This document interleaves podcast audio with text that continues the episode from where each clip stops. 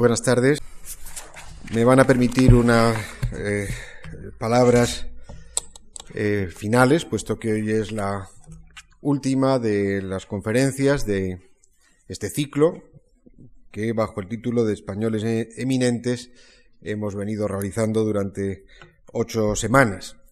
Y quisiera, en primer lugar, y en nombre de todos los eh, participantes, pues darles las gracias a la eh, Fundación Marc y a su director Javier Gomá, de quien partió, como ya les dije el primer día, la iniciativa y la idea de este ciclo de conferencias, y a todos sus colaboradores en la Fundación por el trato verdaderamente exquisito que han tenido para todos quienes hemos participado y tenido la oportunidad de dirigirnos a ustedes.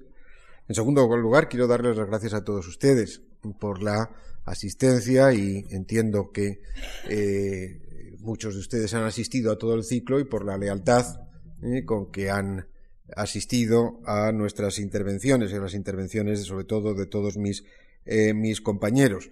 Eso nos anima tanto a la Fundación Mar como a mí mismo a intentar, ya está bastante pensado por lo menos, un ciclo, un segundo ciclo el año que viene también con el mismo título de Españoles Eminentes, que completaríamos con otras ocho personalidades de la historia española, más o menos en el mismo estilo ¿eh? que eh, las que han sido este año, y que completaría pues un ciclo de unas 15 personalidades de la vida española desde el siglo XVI al siglo XX, eh, que intentaríamos además darle forma de libro y publicarlo como recuerdo de lo que ha sido eh, este curso, desde luego, y esperemos que sea también el curso que viene.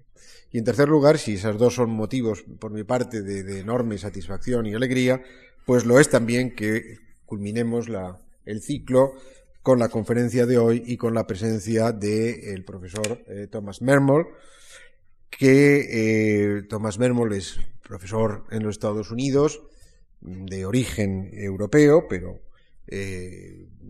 vinculado a muchas y muy prestigiosas eh, universidades eh, norteamericanas. Él ha sido catedrático de literatura española durante años en la Universidad de Brooklyn y en la Universidad de la Ciudad de, Nueva York, docente en muchas otras universidades norteamericanas como profesor visitante. Ha tenido también eh, visitas recurrentes a España por muy distintos motivos tiene una obra muy, muy amplia, riquísima y extraordinaria en temas que tienen que ver con la cultura, el ensayo, la literatura española, preferentemente del eh, siglo XX o finales del XIX y principios del XX.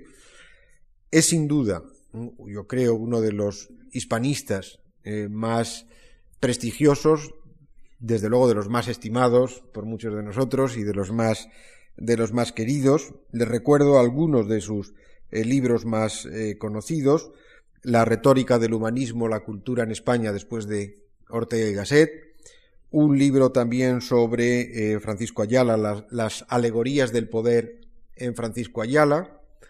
Quizás lo que motiva más su presencia hoy aquí es la edición extraordinaria, excepcional de La rebelión de las masas que publicó la editorial de Ortega, que publicó la rebelión eh, de, la editorial Castalia en el año 98 y que es el texto eh, verdaderamente canónico en este momento ¿eh? sobre la rebelión de las masas, que es quizás el libro más conocido de Ortega, que, pero precisamente por eso el más simplificado y el que ha quedado definitivamente fijado y enriquecido por la edición extraordinaria de Thomas Mermor, que, como pueden, por lo que digo, pues ha trabajado mucho y escrito muchísimo en artículos académicos, en, congresos, etcétera, además de los libros que les acabo de decir, pues sobre Unamuno, Ortega, Octavio Paz, Ayala, eh, en general sobre el ensayo, les decía, las técnicas narrativas y la teoría de la retórica en su relación con el ensayo español contemporáneo. Es un verdadero placer cederle la palabra. Muchas gracias, muchas gracias a Juan Pablo Fusi por tan amables palabras y por invitarme a participar en este extraordinario ciclo de conferencias sobre españoles eminentes. Gracias a Javier Goma y Lucía Franco por recibirme en esta ilustre casa.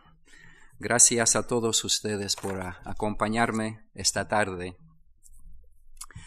José Ortega y Gasset es una de las cabezas más poderosas en la historia del pensamiento español.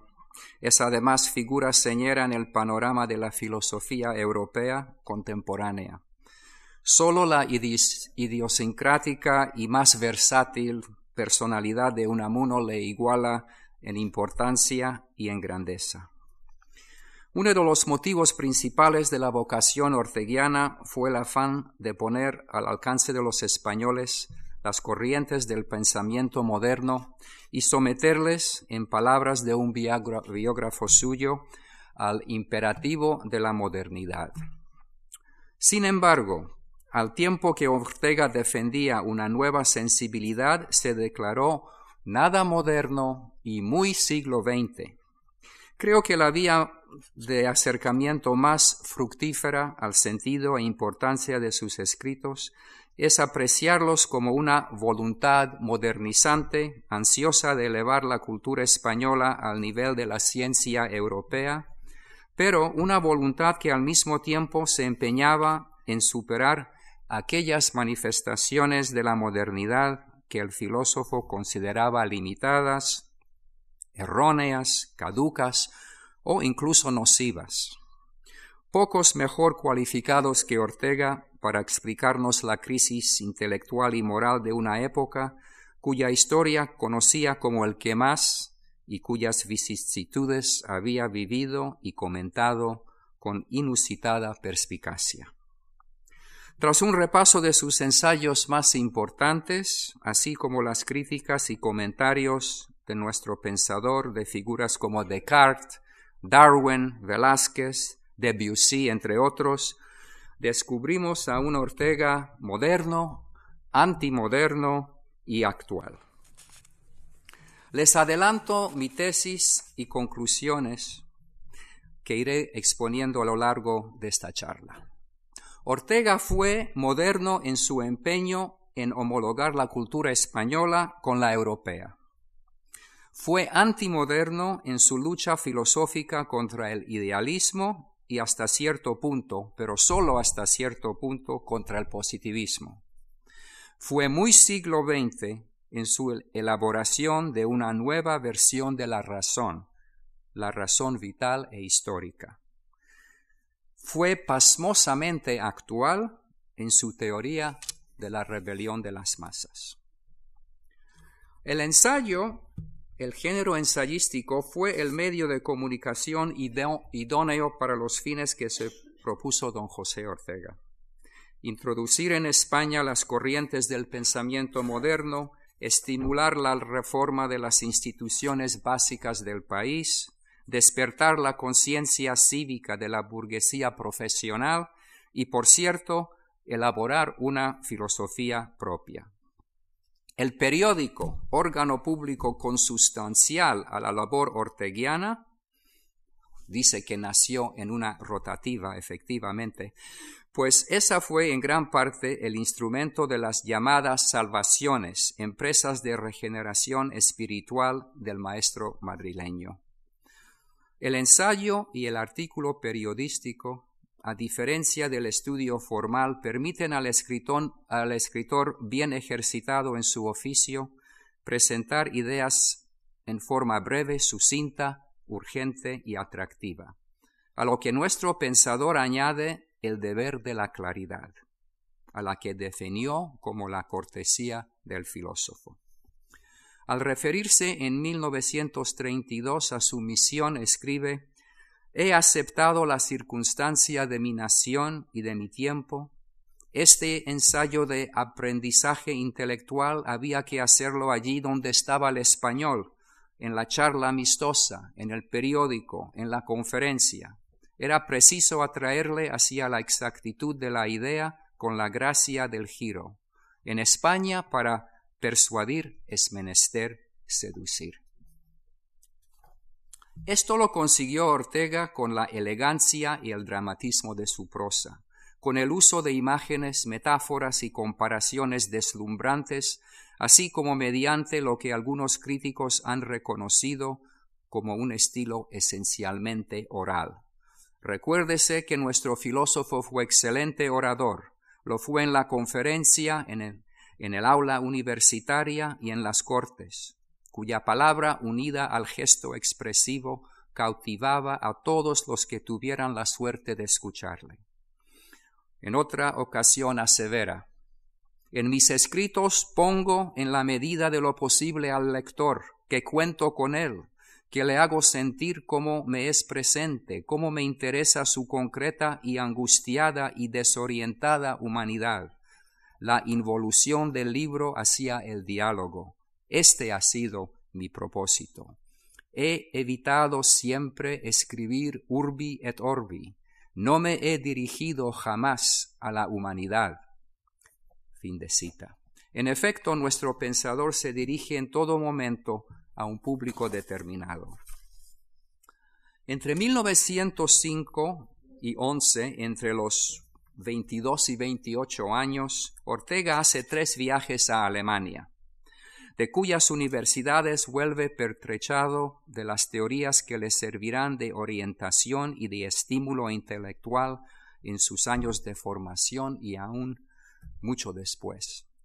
Me refiero a las escuelas filosóficas del idealismo neocantiano y de la fenomenología. Por cierto que antes de su viaje al extranjero, el joven pensador había asimilado la tradición cultural francesa y desde luego la propia española.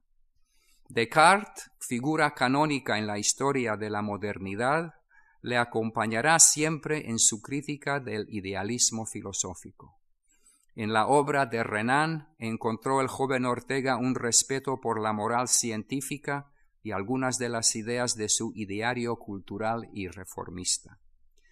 En sus años formativos es asimismo importante señalar la influencia del regeneracionismo krausista y de los escritos de Joaquín Costa.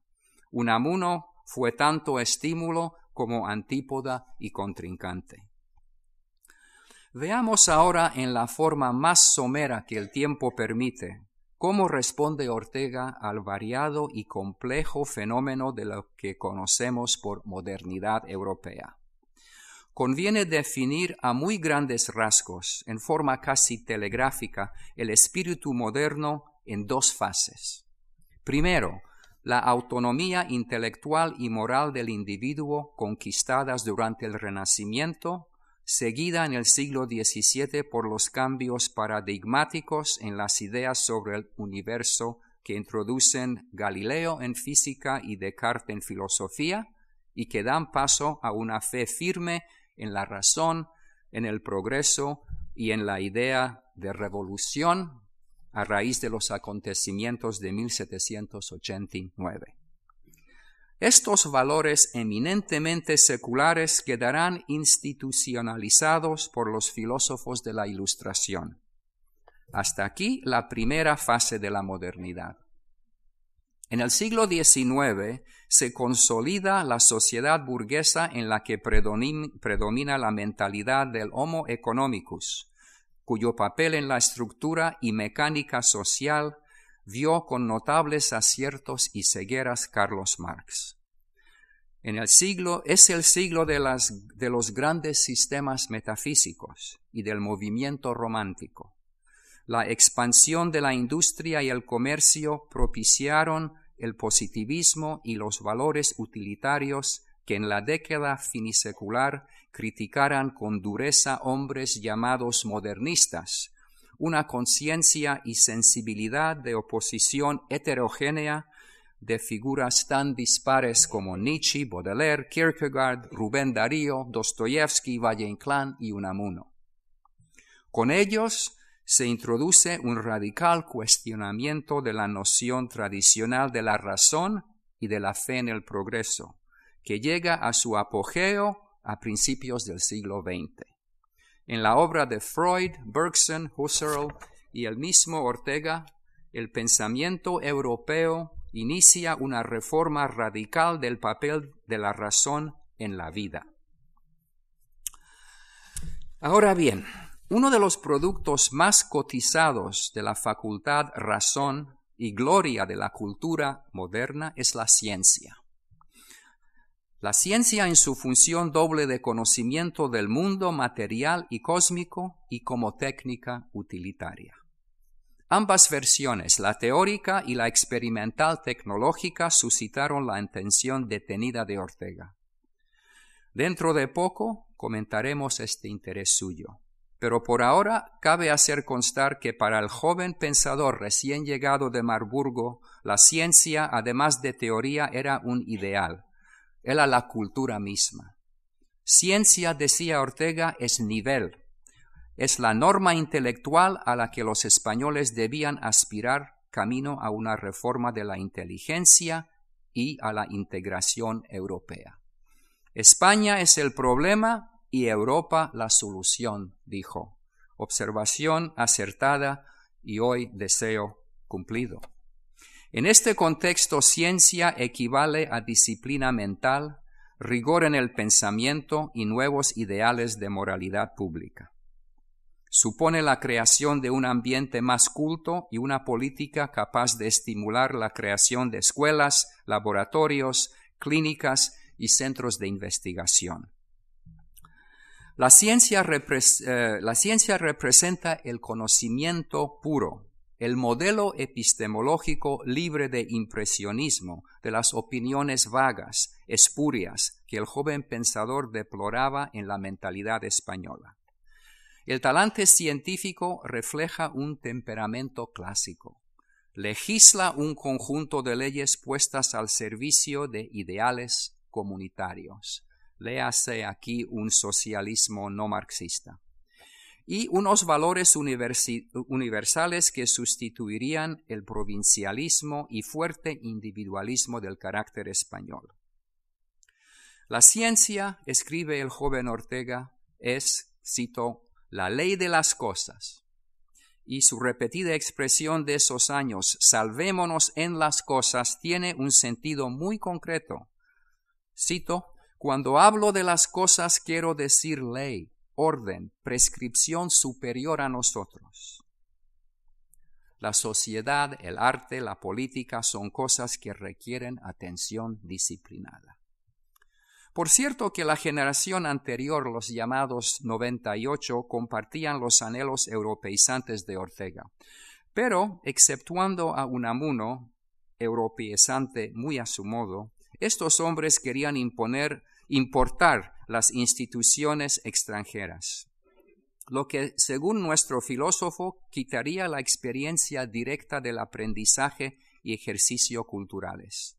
Nuestro pensador se distancia del pesimismo finisecular motivado por el desastre y rechaza los mitos, ensueños y búsquedas de lo esencial español que define la obra de algunos de sus contemporáneos.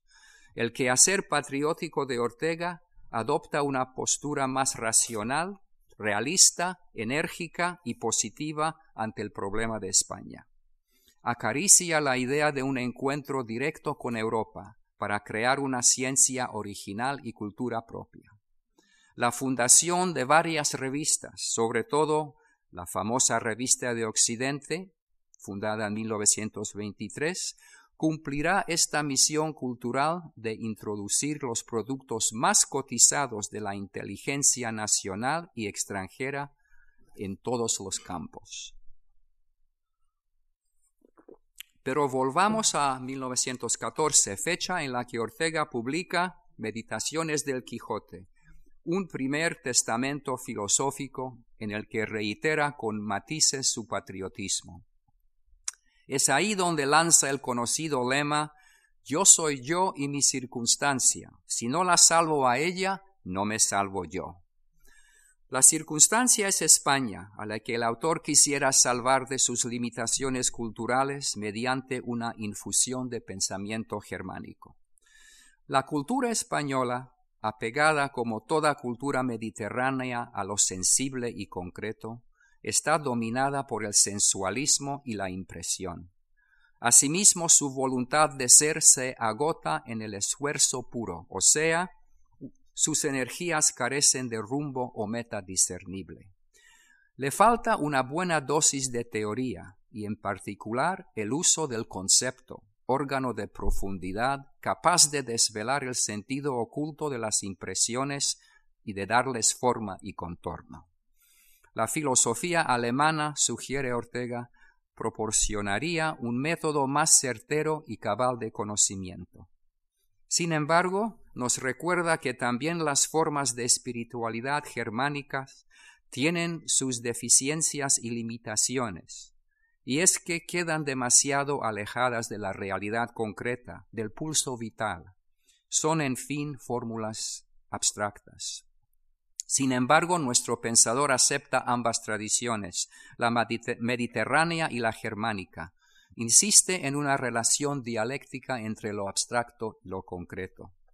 En palabras del profesor José Lasaga, Ortega propone una cultura equilibrada entre ambos extremos, una cultura que, basándose en conceptos, ideales éticos y principios estéticos universales, no se olvide de que tiene que servir a la vida, que siempre vida de individuos concretos, seres de carne que habitan un lugar y un tiempo.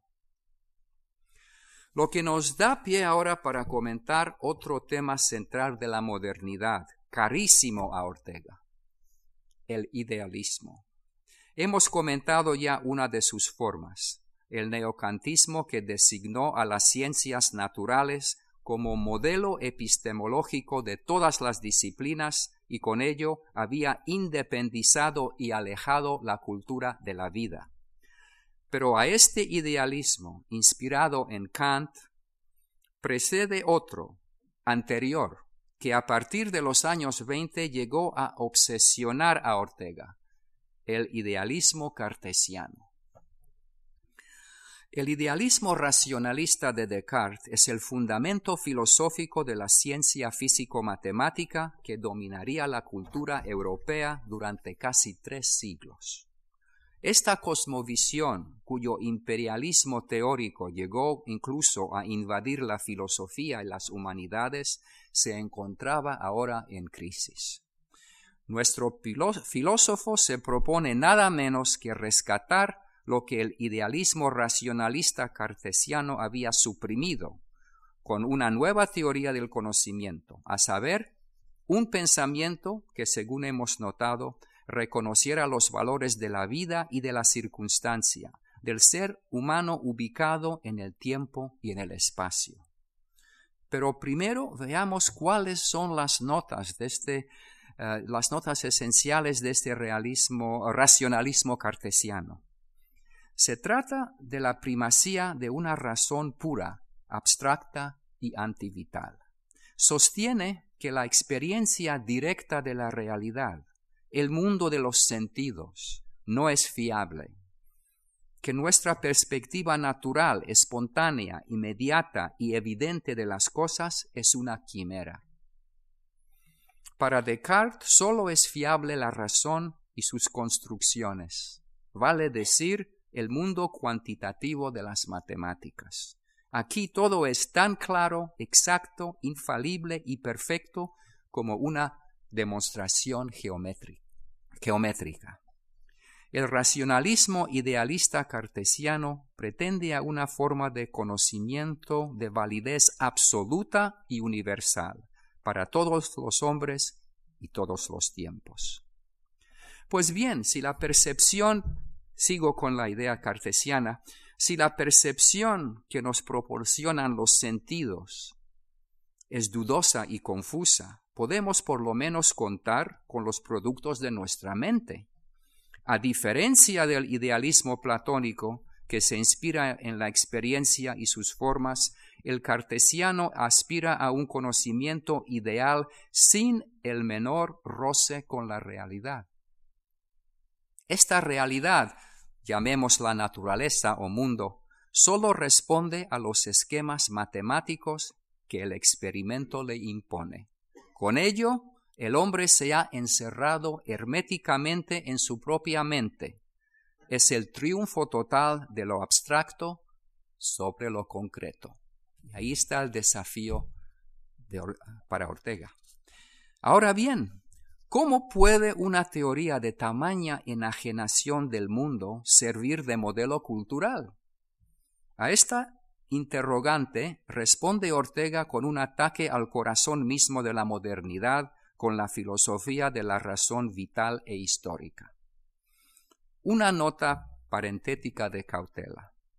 Nuestro pensador no le está haciendo guerra a la ciencia misma jamás la abandona como nivel y norma.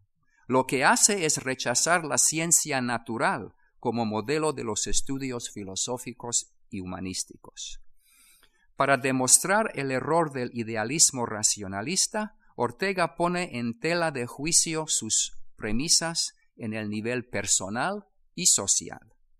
Rechaza la teoría general del subjetivismo de que la realidad es una proyección del yo, el sujeto, dirá Ortega, no pone la realidad, no la crea a fuerza de sus deseos, al contrario, coexiste irremediablemente con ella, depende de ella y responde a sus dictados. Lo mismo vale para los fenómenos sociales. No podemos imponer sin más nuestros esquemas mentales e ideas de planificación social sobre los demás sin considerar los límites que nos impone la circunstancia. Ortega nos ofrece el ejemplo de las revoluciones, una forma de hiperracionalismo en política. Escribe lo que cito. Quiere el temperamento racionalista que el cuerpo social se amolde, cueste lo que cueste, a la cuadrícula del concepto que la razón ha forjado una idea forjada sin otra intención que hacerla perfecta como idea, cualquiera que sea su incongruencia con la realidad, es precisamente lo que llamamos utopía. Cada revolución se impone la vana quimera de realizar una utopía más o menos completa. El intento inexorablemente fracasa. En las revoluciones intenta la abstracción sublevarse contra lo concreto. Fin de cita. La voluntad utópica responde al imperativo de lo que Ortega llama la magia del debe ser, la insistencia en suplantar la realidad en nombre de unos ideales imposibles, haciendo caso omiso a las lecciones del pasado y a los límites del presente, Comenta el maestro al respecto con una frase que quisiera subrayar con particular vigor. Solo debe ser lo que puede ser y solo puede ser lo que se mueve dentro de las condiciones de lo que es. O sea, la inspiración de los ideales, y en Ortega siempre hay ideales, por supuesto. La inspiración de los ideales debe partir de una voluntad de perfeccionamiento de lo real, de la circunstancia. La antítesis de la mentalidad abstracta, revolucionaria y utópica es la conciencia de lo concreto, de la circunstancia. Y la herramienta adecuada y necesaria para la comprensión de la circunstancia es la razón vital o si se quiere, la razón histórica.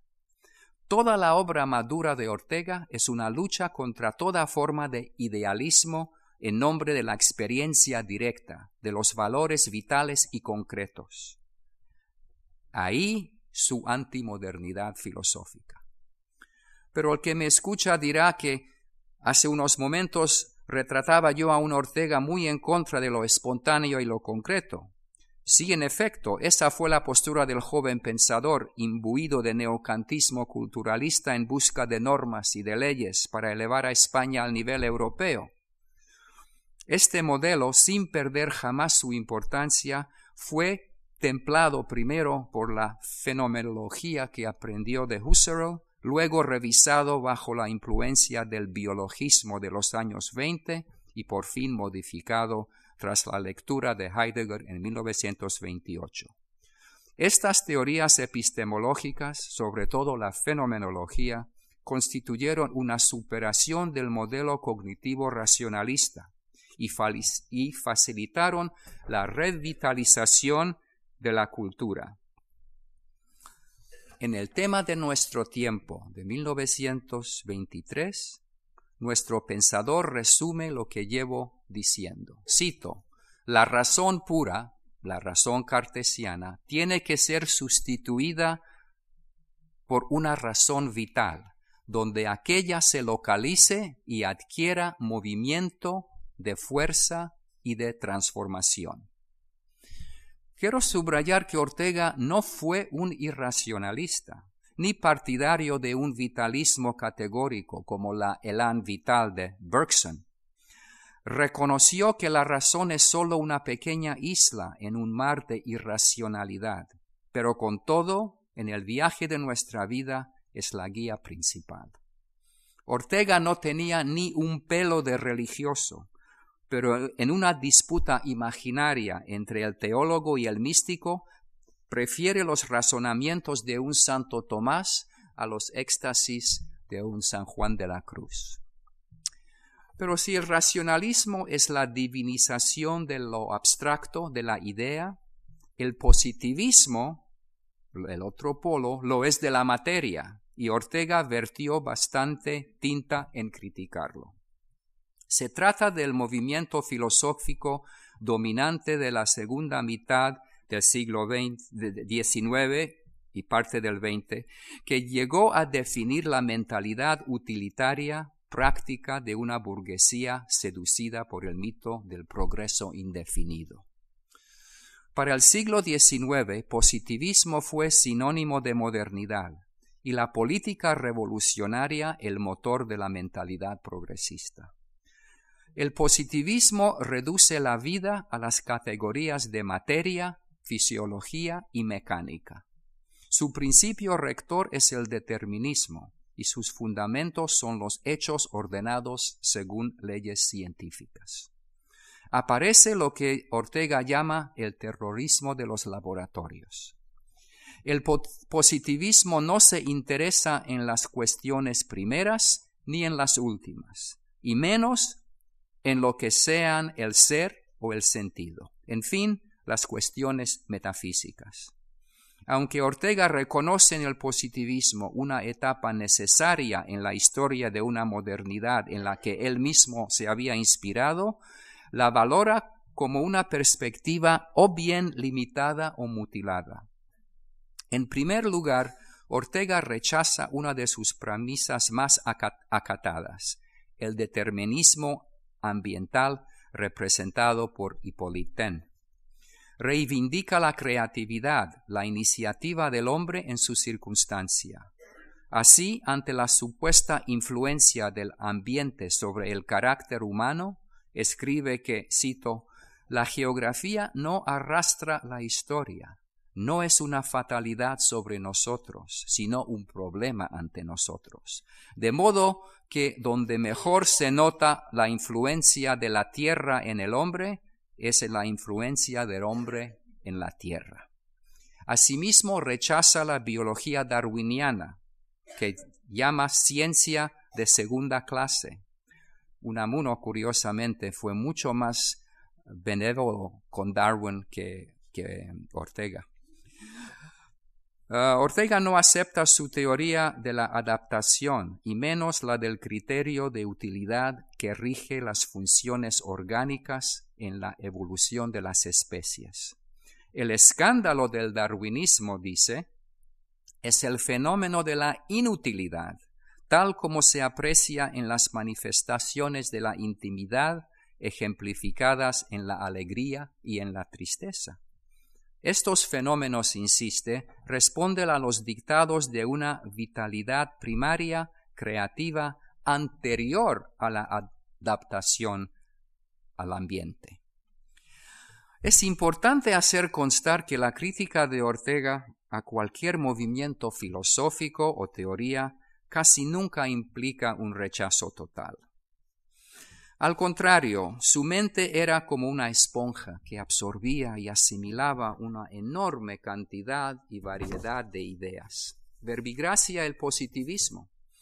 En más de una ocasión nuestro pensador se ha referido a su ontología realista como un positivismo riguroso y positivismo absoluto. Lo que Ortega acepta del positivismo es la idea de la presencia inmediata del objeto, de las cosas. Lo que rechaza es que esa presencia se reduzca a pura sensualidad. Para Ortega presencia y sensualidad no son lo mismo. Y también rechaza que el positivismo ignore el ser y el sentido de las cosas. La fenomenología que se basa en la experiencia, en la intuición directa de los objetos tanto empíricos como mentales, fue el método que le facilitó el acceso al ser y al sentido de las cosas. Sin embargo, Ortega no dejó de sospechar, hasta en la fenomenología, una versión del idealismo que él mismo intentaba superar. Porque al fin y al cabo, el método orteguiano es lo que podríamos llamar una ciencia rigurosa de la experiencia. Al respeto son inmejorables las palabras del profesor Pedro Cerezo. Le cito.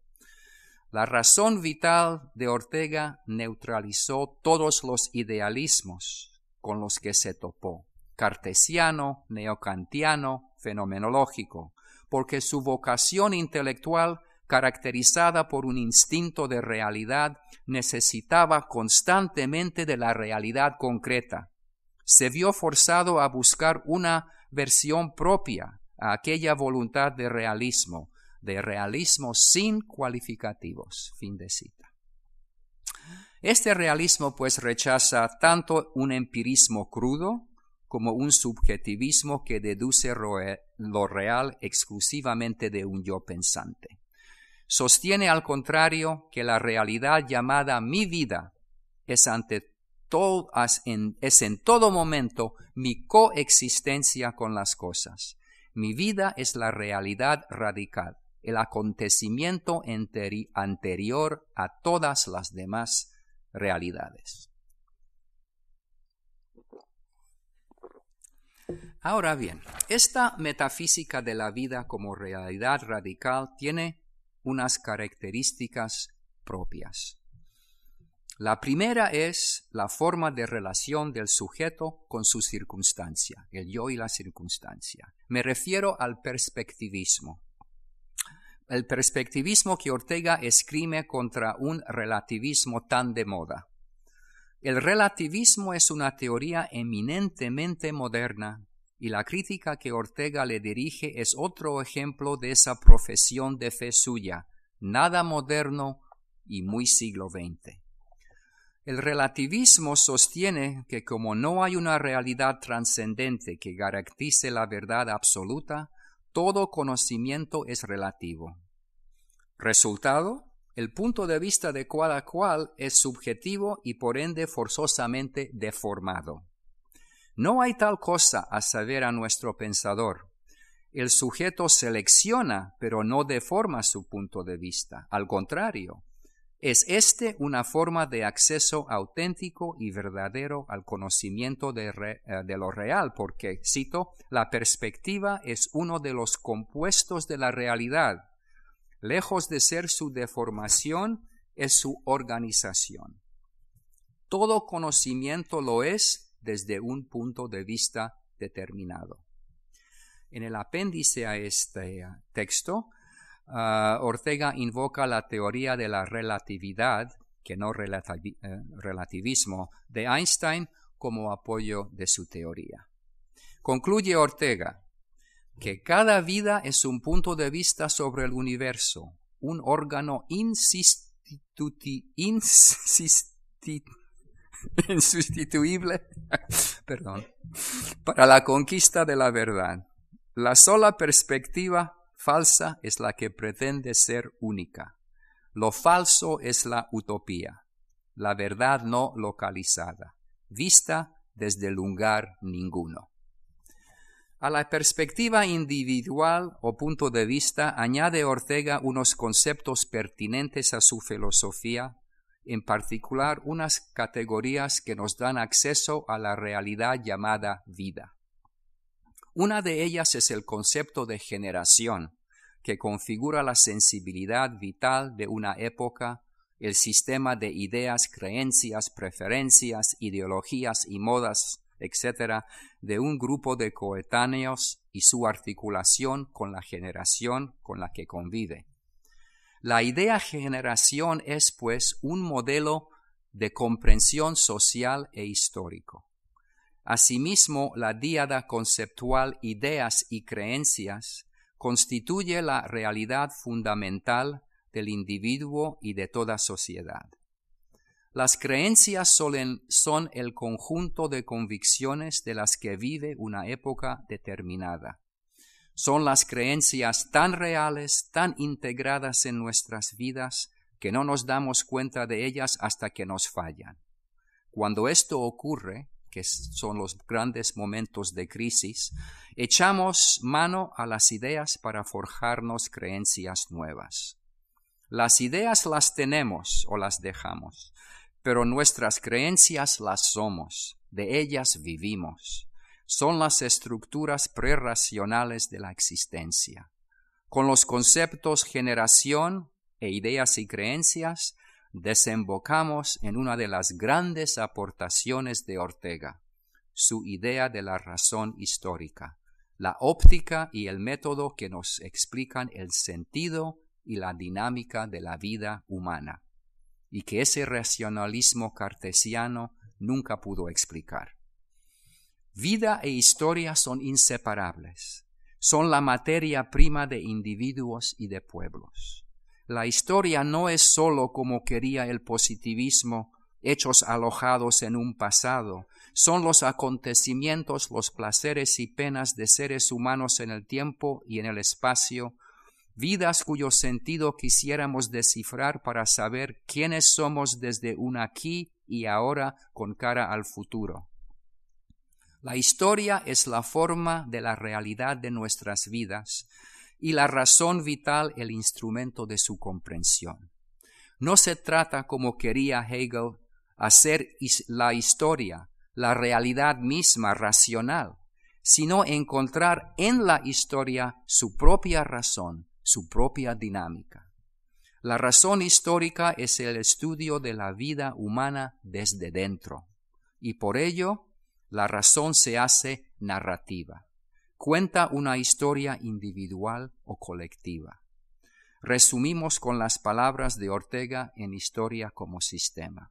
Frente a la razón pura, físico-matemática, hay una razón narrativa para comprender algo humano, personal o colectivo, es preciso contar una historia. Este hombre, esta nación hace tal cosa y es así porque antes hizo tal otra y fue de otro modo. Fin de cita. Este método nos permite comprender fenómenos culturales como la transición de la mentalidad medieval al renacentista, a la renacentista, tal como la explica Ortega en su estudio en torno a Galileo. Pero el núcleo, el módulo de la razón histórica, es la vida individual, la biografía, en la que Ortega desvela un drama personal, un proceso dinámico cuyo argumento nos resulta relativamente inteligible. Ejemplo de historias individuales, según la razón vital, serían los estudios biográficos que hace Ortega de Mirabeau, de Goethe y de Velázquez. Me serviré de este último para ilustrar el método orteguiano de la razón histórica, así como la sensibilidad estética moderna del filósofo. En Historia como Sistema, que acabo de citar, Ortega sostiene que el hombre no tiene naturaleza, lo que tiene es historia. Con esta lapidaria frase, nuestro pensador deja al hombre franco para hacer su vida, para inventar su propio modo de ser. Vivir es tener que escoger lo que queremos ser, jalonados entre la libertad y la fatalidad. La vida no nos es dada, tenemos que inventarla. La vida es un quehacer, un faciendum, un drama. A diferencia de los objetos de la naturaleza, cuyo destino queda determinado, el hombre es el novelista de sí mismo obligado a inventar lo que va a ser. En su estudio sobre Velázquez encontramos la razón histórica en una operación ejemplar, a saber, cómo se decidió Velázquez por su oficio, cómo lo entendió y en qué consiste lo esencial de su aportación artística. Esto es la razón vital en marcha, la forma en que Ortega analiza la vida y la vocación de Velázquez. Es uno de los eh, ensayos más preciosos y mi favorito de, de Ortega. Según Ortega, el pintor aspiraba a la nobleza, pero por circunstancia y por azar encontró en la corte de Felipe IV las facilidades para el desarrollo de su prodigioso talento artístico. Detecta en la persona de Velázquez una pugna interior, un drama en la determinación de su identidad en la que influyen los factores decisivos de circunstancia, vocación y azar. La admiración y benevolencia del rey le facilitaron la independencia, la libertad y el ocio para explorar las técnicas del arte pictórico. De ahí la seguridad, la distancia y hasta displicencia que marcan su peculiar estilo. Ortega reconoce en la obra de Velázquez una ruptura, hasta una inversión de los principios del arte y le nombra una de las primeras figuras de la modernidad compara la revolución velasqueña a la cartesiana. Cito, uno y otro ejecutan la misma conversión en sus contrapuestas disciplinas. Como Descartes reduce el pensamiento a racionalidad, Velázquez reduce la pintura a visualidad. En su estudio sobre Velázquez notamos con toda nitidez la razón histórica la, razón vital e histórica, que son, la razón vital y histórica son intercambiables en este contexto. hace unos momentos decía yo que la vida, la biografía, la historia, no es un hecho sino un acontecimiento, un drama y una serie de decisiones. Veamos un ejemplo en la vida del excelso pintor. Le doy la palabra a Ortega. Cada pigmento es testimonio perdurable de una resolución tomada por el pintor.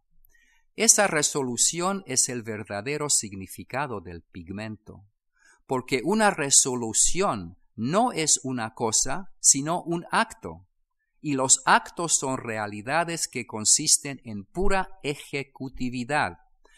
Ver bien un cuadro es verlo haciéndose en un perpetuo estarse haciendo, dotarlo de reviviscencia, actualizándonos la biografía del autor. Fin de cita. Este método de apreciación artística es igualmente válida para la historia del arte, para todas las artes, más aún es válido para toda actividad humana.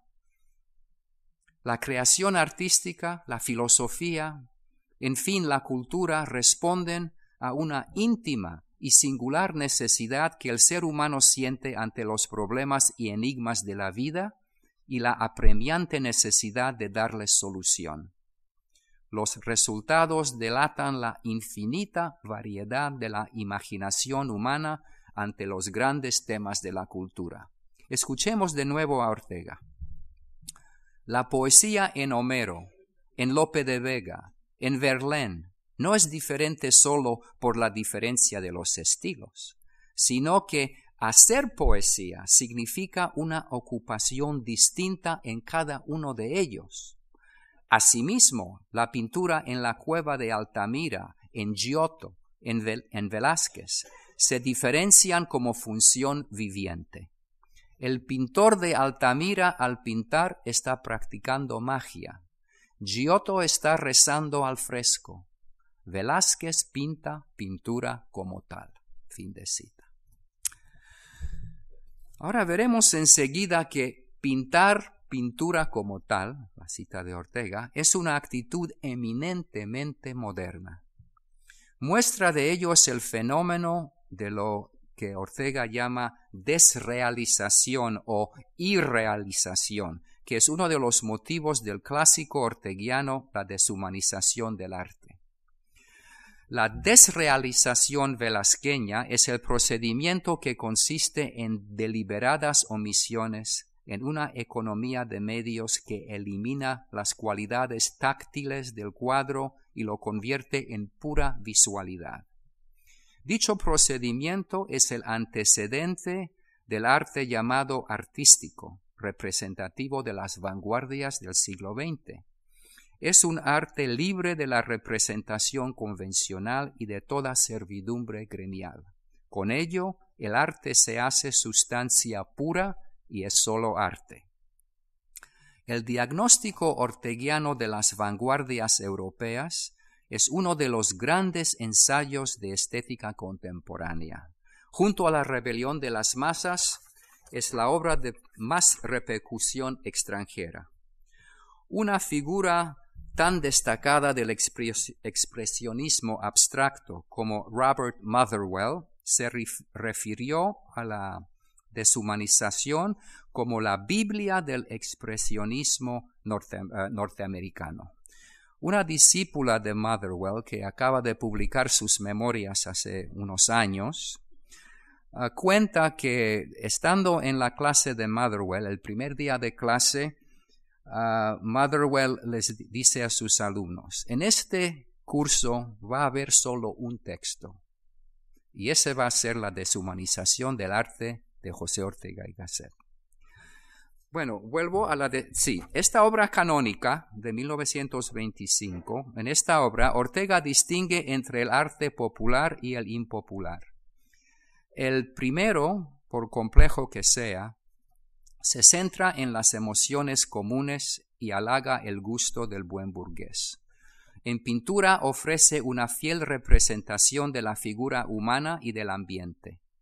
En poesía o música experimentamos un flujo de deleitables emociones. Estamos ante un arte humano, sentimental y romántico de fácil acceso y comprensión para la gran mayoría.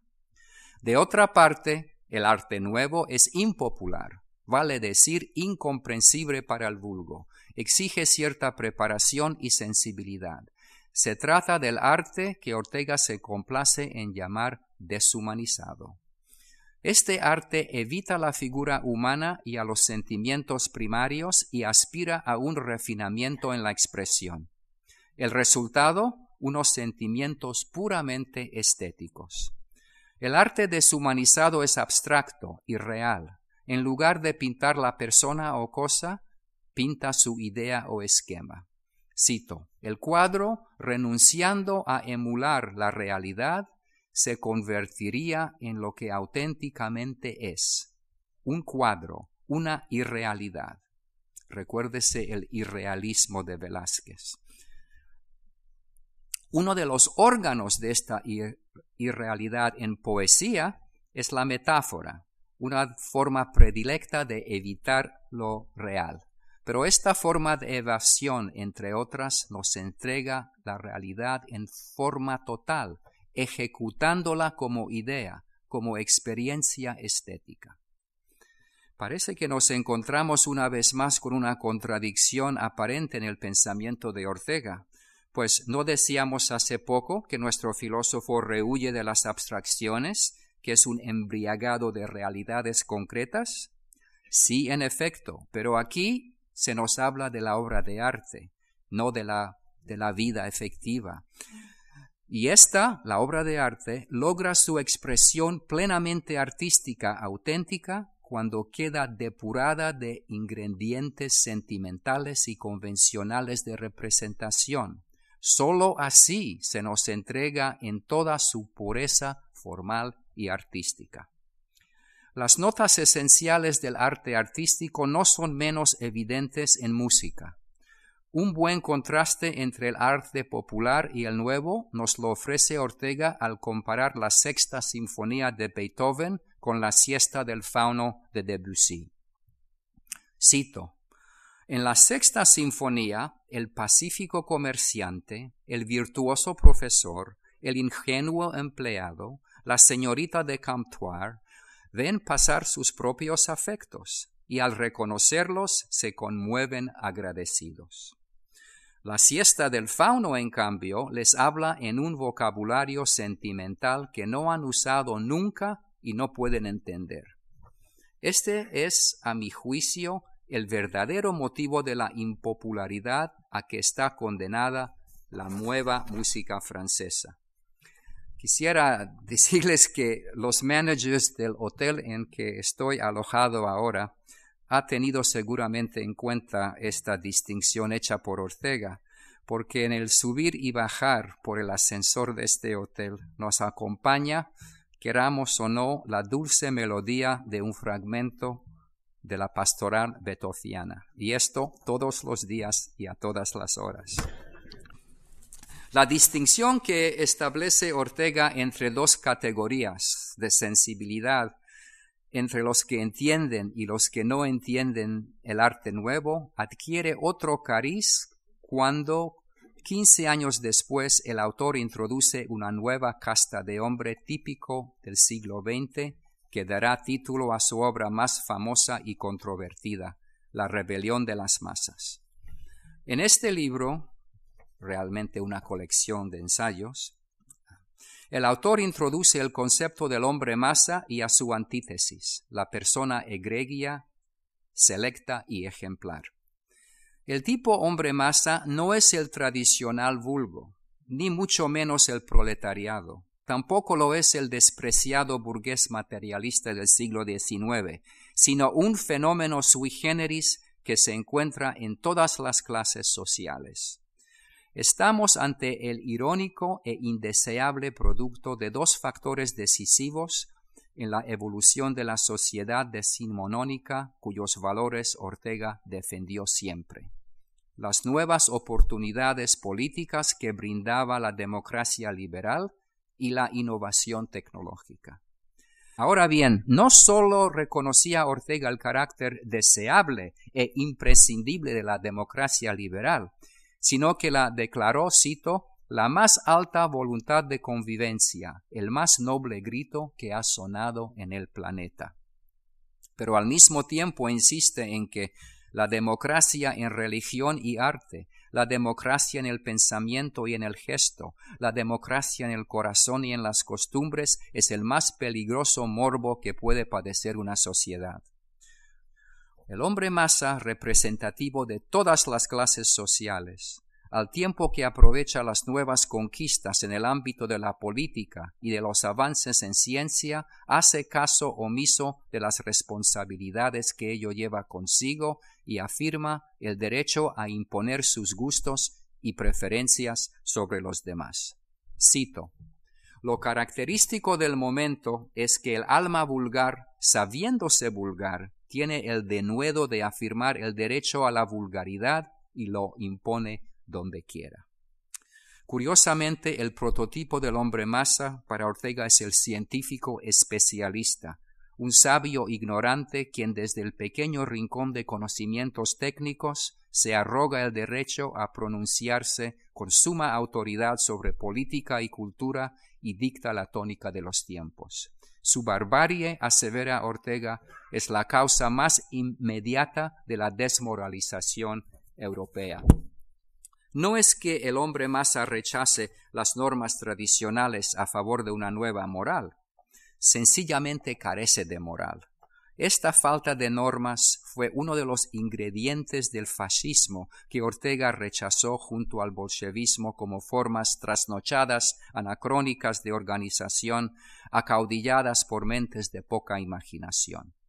Ortega amonesta contra los poderes excesivos del Estado, cuya interferencia en la vida de cada cual veía con alarma. Es importante tener en cuenta que Ortega fue un liberal firme y confeso, y que su crítica del hombre masa no implica limitación alguna ni a la participación política ni al inviolable derecho de todo ciudadano a un digno nivel de vida. Al contrario, la crítica de nuestro pensador es de índole moral, y el resultado de la rebelión de las masas es una Europa desmoralizada, una sociedad a la deriva, sin ideales, en la que peligra, peligra la independencia e integridad del individuo. Y el resto todo conocen lo que, de, de esa época. Al hombre masa opone Ortega la personalidad ejemplar, modelo de la minoría selecta. Esta no es desde luego la nobleza hereditaria, ni se trata necesariamente de grupos económicamente privilegiados. tampoco son la minoría selecta las élites detentadoras del poder.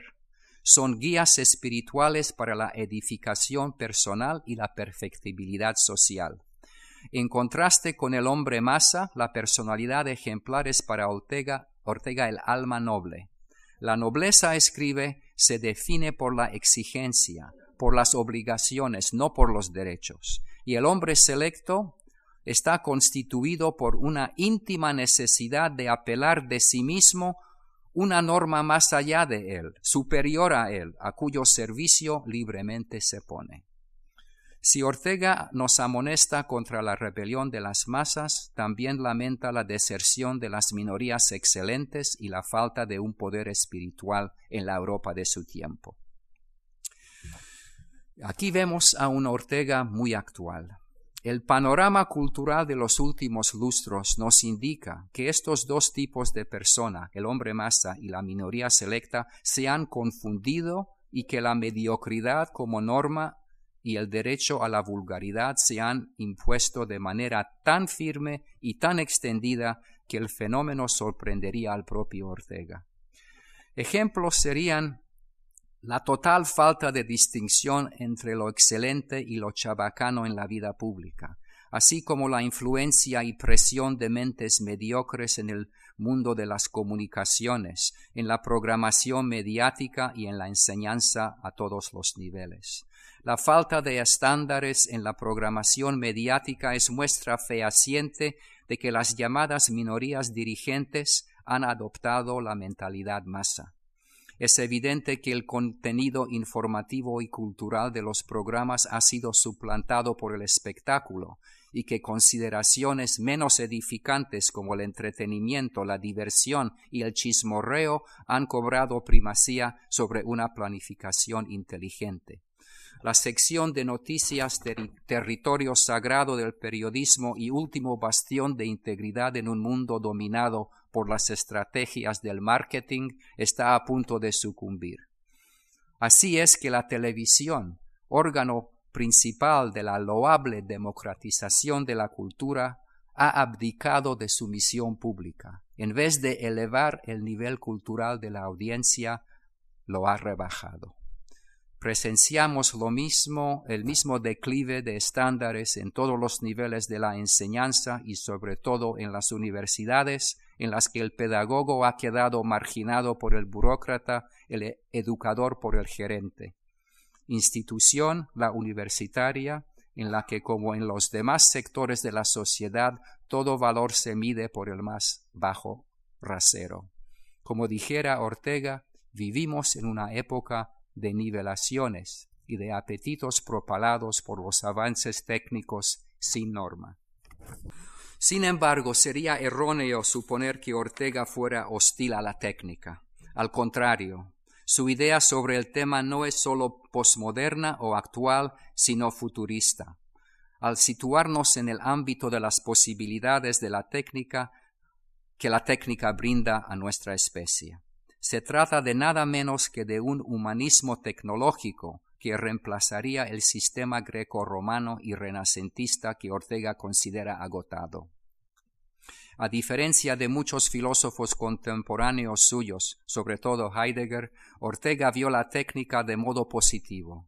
El hombre es un animal inadaptado que utiliza la técnica para salirse del estado natural en el que se encuentra.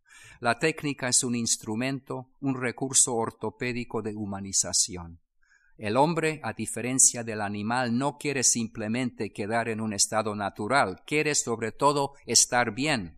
Pero el bienestar es una realidad artificial, una sobrenaturaleza. La técnica no es, en fin, como quisieran algunos, ajena al hombre, le es esencial. Pero no es solo aquí donde acaba la actualidad eh, de las ideas de nuestro pensador. Me refiero a su inequívoca condena del nacionalismo y el sueño que tenía de una Europa unida. El nacionalismo fue para Ortega otro anacronismo, idea poco compatible con las formas de convivencia exigidas por el siglo XX.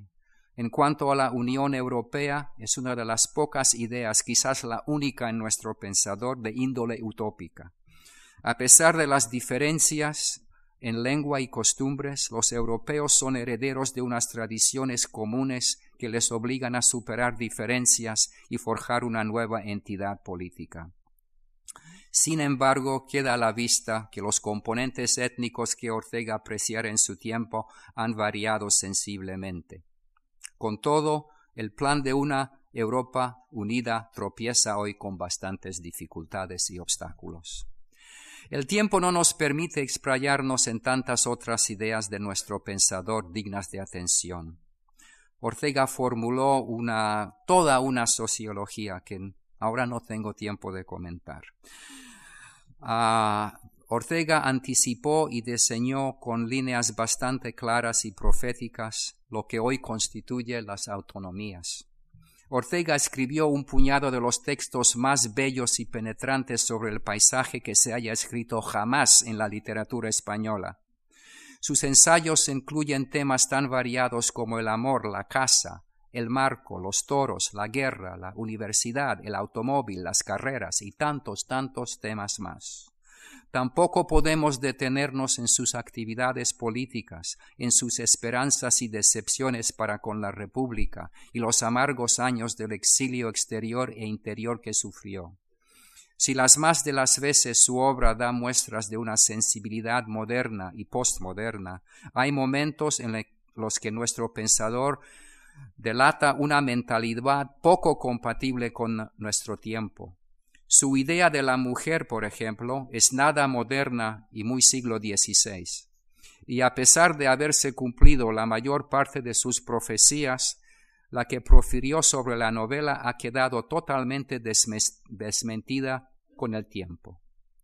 Pero, pero con todo, José Ortega y Gasset es sin duda un pensador para todos los tiempos.